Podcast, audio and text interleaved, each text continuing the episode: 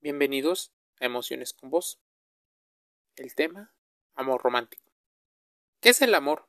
Definirlo puede ser casi una labor de titanes, o tal vez de mortales, psicólogos, médicos y demás personas, incluso para los simples mortales.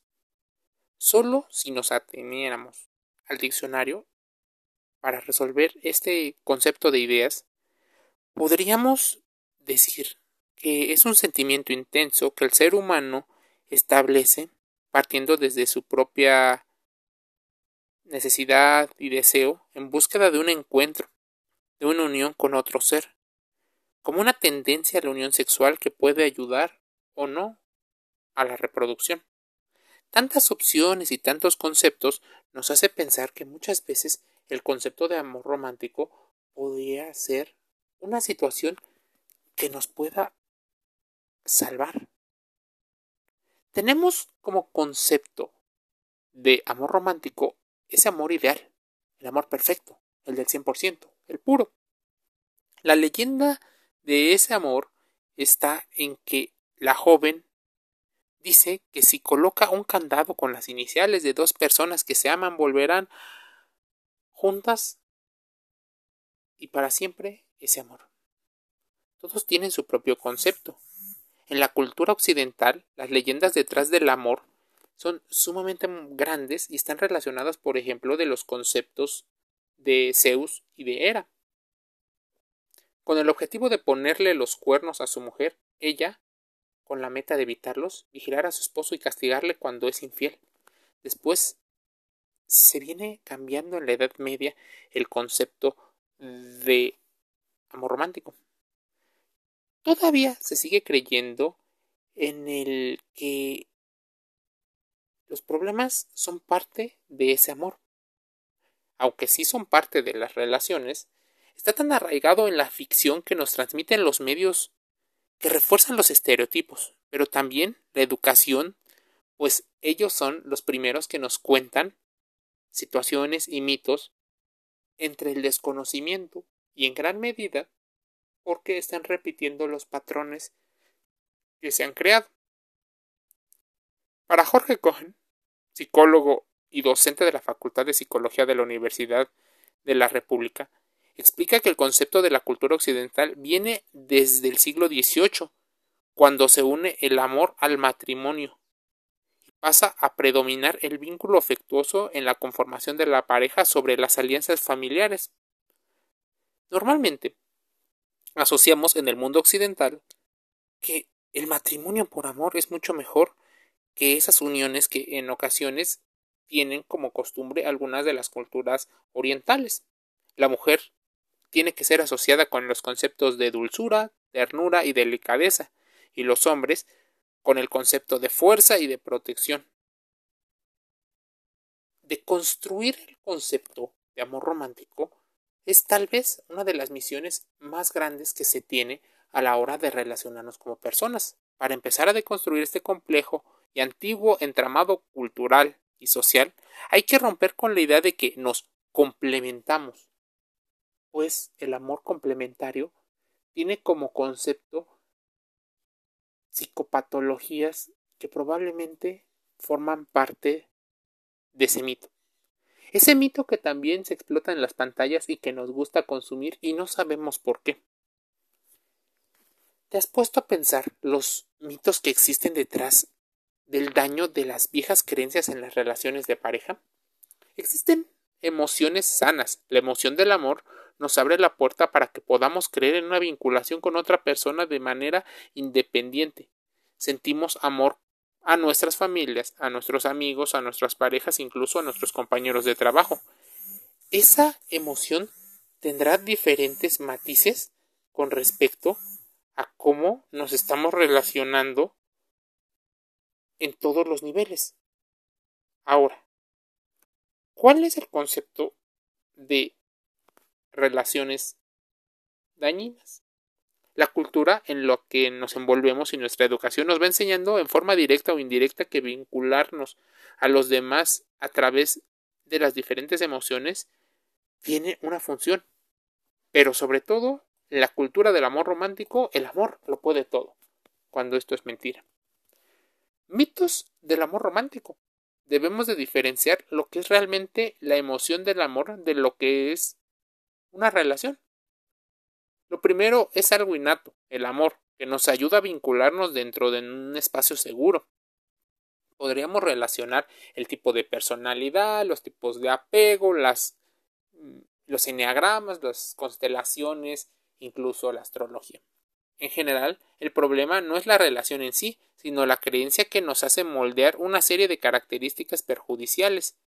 ¿Qué tan perjudicial llegan a ser los mitos del amor romántico? Bueno, vienen algunos y seguramente te sentirás identificado en algún momento de tu vida. Los celos. Asociamos sentir celos con que la persona tiene un valor y una importancia para el otro, y que eso es un símbolo de demostración de afecto o de querer preservar algo que es importante. Sin embargo, los celos no son sinónimo de amor. El respeto de la libertad del otro o de la confianza nos va llevando de la mano a poner límites sanos.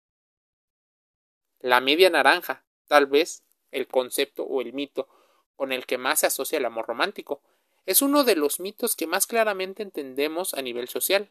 Ya son muchas las personas que defienden que no somos ni la mitad de una naranja, en particular ni siquiera el complemento de otra. Somos seres completos integrales. Eso suena muy bien a nivel consciente, pero a nivel inconsciente buscamos y elegimos a las parejas de acuerdo a su capacidad de resolver nuestras necesidades. La exclusividad, como el tercer mito.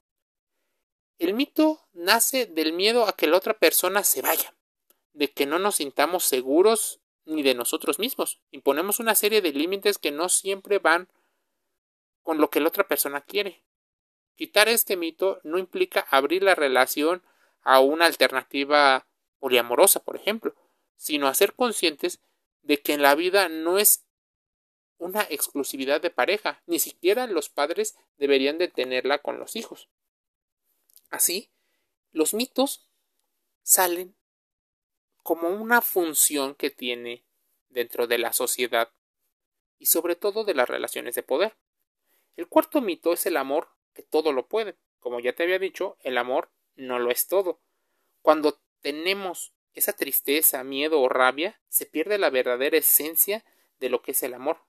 Justificamos la lucha con el amor. Estamos diseñados para ponerlo todo y quien no lo hace, normalmente, es considerado como el perdedor, el poco valiente, la persona que no se esfuerza lo suficiente porque no tiene tal vez la voluntad.